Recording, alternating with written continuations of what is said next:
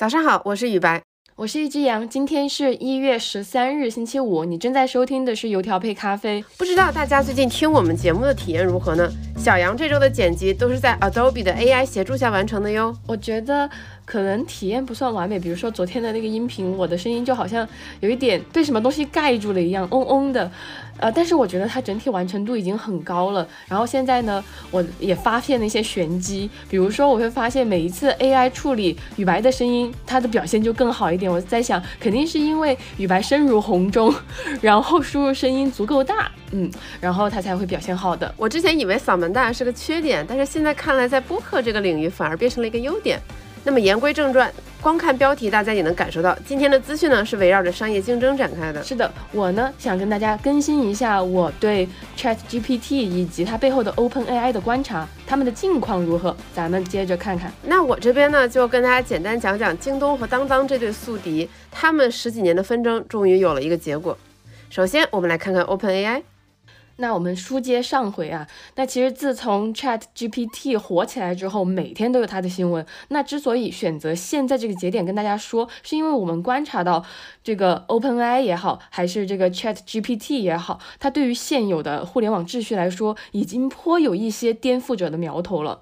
那最近关于这个 Chat GPT 相关的有两条大新闻，一个是微软它会把 Chat GPT 整合进它旗下的必应搜索，那具体的实现方式还有待官宣。但是咱们可以先想象一下嘛，比如说就有一种可能，当我们在搜索的时候，你既可以看到 Chat GPT 那个像完全人类跟你对话的那种口吻，交付他觉得最佳的答案，也可以像平时搜索一样，通过这个 Chat GPT 附上的信息源自行进行甄别。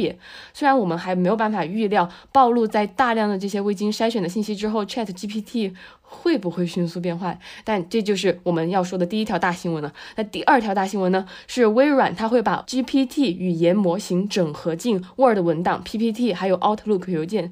我听你刚才的分享，感觉微软想要利用 Chat GPT 做一系列的事情，它是想要收购这个 Chat GPT 吗？的确，最近是有江湖传闻说啊，他已经发出了这种收购邀约，但是任何的消息都还没有得到确认。但是这个合作是确认的。是的，是的。那这个合作呢，其实就意味着两件事儿。第一，它拉开了 OpenAI 依靠它的这个语言模型赚大钱的序幕。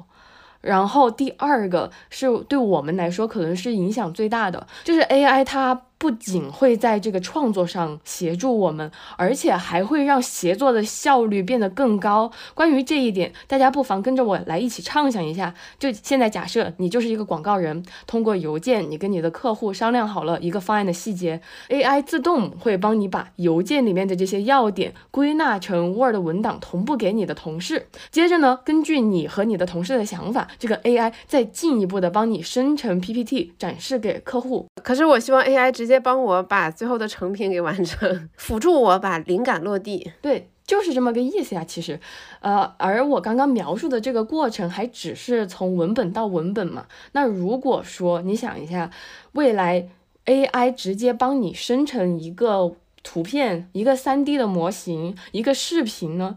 那这一套走下来，这个创业流程它得加速成什么样子？听起来真让人很期待，是不是每周四小时？这样的工作时长是可以实现的，但不是每一个人都像咱们这样，也有很多人警惕，特别是谷歌。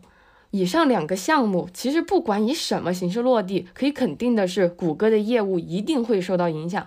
比如说，会影响到谷歌搜索、谷歌邮箱，还有谷歌在线办公的全家桶。哎，雨白，你当时在美国念书的时候，你们小组之间协作的话，是不是都是用的谷歌呀？一个小调查啊，是的，因为你想那个时候我们所有的学校邮件系统用的都是 Gmail。然后用的文档都是 Google Doc，PPT 也是，其实一直都是在用谷歌这一整套系统在进行这种学术上的协作。嗯，但是你想，那我们现在大家都已经看到了 Chat GPT 的表现这么好，然后它又如此迅速的，如果可以整合进微软的这个办公全家桶，而且微软它其实线上协作。我觉得也是做的不错嘛，那对谷歌的业务都会有挑战。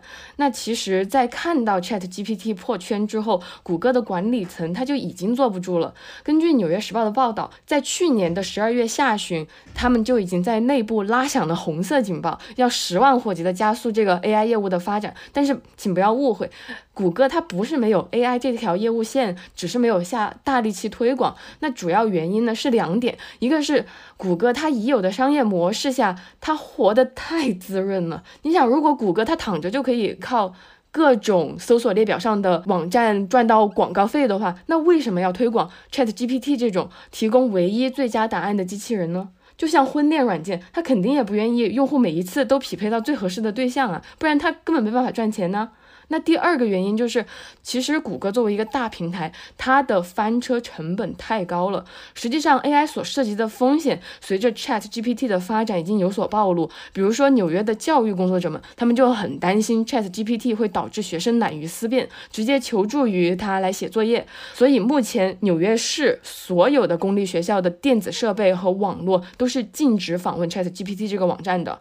那民间同样也有这种担心，有一个开发者创建了一款。叫做 GPT Zero 的应用，它可以帮助识别作业是不是由 AI 写的。这果然就是魔高一尺，道高一丈啊！嗯，而且它的这个应用其实之后还会随着这些 GPT 语言模型的进化而进化。迭代下去，总之我有去试用，它的效果还是蛮不错、蛮准确的。所以微软加 OpenAI 这样的组合，能不能够撬动谷歌这个二十几年的霸主地位，我们就走着瞧吧。作为一个对 AI 的发展还相对乐观的人，现在就又多了一重观察它发展的视角嘛，心里别提多高兴。好的，那接下来我们来聊一聊当当和京东这一对宿敌的故事。那在一月十号的上午，当当网在微博上就官宣了，说他们即将入驻京东，是这么写的：对手变队友，你好，新队友。京东其实也很给面子，京东的图书文娱账号也发布了同样的这条微博，还给了置顶，相当有诚意。这其实这条新闻确实让很多人很意外，因为这对宿敌其实斗争了十几年，然后最终以一方投诚告终。我不太了解我们的听众有多少人还知道当当，其实当当在十几年前是非常非常风光的。就是在二零一零年左右，网上书店刚刚兴起，大家纠结的是我买书是上当当买好，卓越买好，还是上京东买好？就那个时候是三足鼎立的。在我个人观感里，一开始当当是把卓越给打下来了，但是到最后京东又把当当打下来了。在二零一零年的时候，当时的当当是以中国 B to C 第一股的身份登陆美国纽交所，上市当天它的市值就高达二十三亿美元，可以说是非常非常的风光。那时候的当当是中国第一的网上书店，从卓越、亚马逊的手里抢过了这个中国第一网上书店的 title，年销售额超过一百亿元，而且它占据国内网上图书零售市场百分之五十以上的份额。当时所有人都认为当当一定会是下一个亚马逊，但是谁能想到京东横插了一脚，打碎了当当的美梦。同样是在二零一零年。在这一年的十一月，原本还在主营三 C 数码这些产品的京东，他偷偷挖来了亚马逊分管图书的副总裁，而且开通了他们的图书频道。又过了一个月，到了十二月，刘强东突然说：“我们京东的图书业务遭到了当当的封杀，当当联合那些出版社不给我们提供书，于是我们京东要反击，我们就要打价格战。”然后刘强东先后宣布，我们所有的图书都比当当便宜百分之二十，直到价格降至零。当时那个价格战对于我们这些普通买书的人可是非常非常有吸引力的，毕竟对我们来说，去哪儿买不是买呢？只要便宜就行。那当当肯定不甘示弱，你降价我也降价。然后又过了三个月，刘强东又开启了第二场价格战，继续往下打。他一度宣称，京东商城的图书影像部门在未来三年内不准赚一分钱的毛利，五年内不准赚一分钱的净利。一开始当当一直跟进，当当一跟进，股价就往下跌。再往后跟，当当意识到不对，哪里不对？第一，图书的利润本来就低；第二，当当有六十多万种图书，而且那是当当的命根子，是它的主业，占他们销售额的百分之八十五。那对京东来说，三 C 数码才是他们的主业。他们虽然有图书，但是他们的图书也只有十万多种。京东打价格战，它亏的幅度是远远比当当要小的。就我还记得当当那个时候，差不多是什么满两百减一百，满一百减五十这种幅度。同样是打图书价格战，当当让的利是远远比京东多的。后来当当也意识到这件事不划算，然后他们开始说我们的三 C 数码也要降价，然后拿出了几千万，但是最后的效果也非常的不尽人意。但是在京东这一边，他们靠这一场仗彻底打响了名声。在二零一一年四月，京东宣布他们完成了 C 轮十五亿美元的融资。当时的价格战看起来好像是两败俱伤，京东上市受到了影响，但是当当网它在三年内，你猜亏损了多少？它亏损了将近十亿元。元气大伤。后来当当意识到了，我专心只做图书是不行的，但是他们又没有能力去覆盖全品类，于是呢，他们就想说，我得去找那些有流量的平台合作。于是，在二零一二年，他们入驻了淘宝，跟淘宝合作。到了二零一八年，他们又入驻了拼多多。结果，拼多多在二零二二年自己宣布，我们百亿补贴，我们自己做图书，而且这一两年又多了抖音这个对手。大家都知道，东方甄选卖书卖的也很凶。据我看到的一篇报道，在过去的一个月，东方甄选的图书销售额都超过当当整个站的。那么，在二零一六年的时候，当当它就完成了私有化退市。那个时候，它的市值已经不到它上市前，那个时候它的市值已经不足六年前它刚上市时候的四分之一了。在后面，大家看到当当的新闻，都是这两口子扯皮的新闻了，这要离婚离不了。那么回首这十年，当当做错了什么呢？第一个问题相对比较明显的肯定是内部决策问题，他们不敢坚定的去拓品类，他们也不愿意烧钱自建物流，就一直被困在图书这个细分品类里。前面我们说到，在价格战的时候，当当也想就三 C 数码，就是京东的这个主营业务跟他们打价格战，但是当当输了，为什么？因为当当没有自己的物流啊，价格它并没有比京东低多少，物流它又比京东慢，所以他们就困。所以，所以他们就只能继续困在自己图书这个细分品类里，而且二零二二年堪称垂直电商的滑铁卢之年。过去一年真的倒了非常多的垂直电商，比如昔日的电商老大哥易趣网，还有跨境电商洋码头，以及奢侈品电商四库。过去一年都爆出了非常多的负面新闻，还有被收购之后就再也没有消息的考拉海购。那么另外一点也是很多人诟病的一个问题，就是夫妻店这个模式，它是真的很难长久啊。你想，俞渝和李国庆两个人一直在互相扯皮、互相掣肘，那当当怎么能很好的扩张呢？之前李国庆就控诉过，说啊，我每次想要扩张，鱼鱼都反对我。之前也有人分析过，可能是因为鱼鱼他是财务背景出身，所以他对于新尝试或者新方向上的发展，他是非常非常谨慎的。而且因为利益问题，当当的内部其实也有大量的派系和管理问题，这些我觉得大家懂的都懂。哦，回看当当和京东这十几年的缠斗，其实会让我有另外一个思考，就是我们真的看得懂一家公司吗？当当和京东之前的那场大战，如果回到二零一零年，你会认为谁赢呢？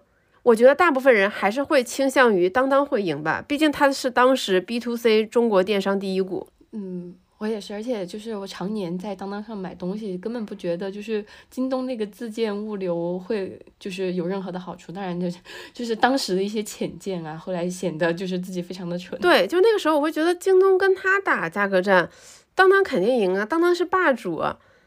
就谁能想到几年后就整个沧海桑田？那么不仅是当当和京东，再包括我们之前也经常报道的瑞幸。瑞幸这三年的口碑也真的是过山车一般。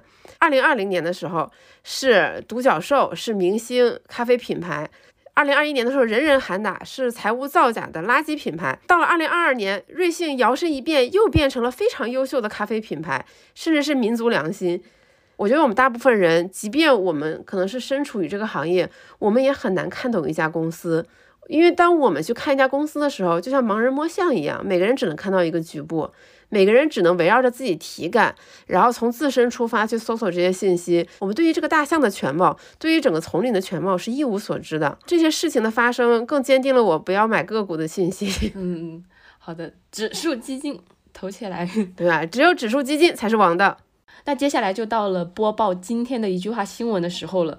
今天的一句话新闻是。国美的官方 APP“ 真快乐”改名为“国美”，这个就让人觉得很滑稽。“真快乐”这个名字也不知道谁想出来的。对，也希望国美早日把欠员工的薪水早日还上。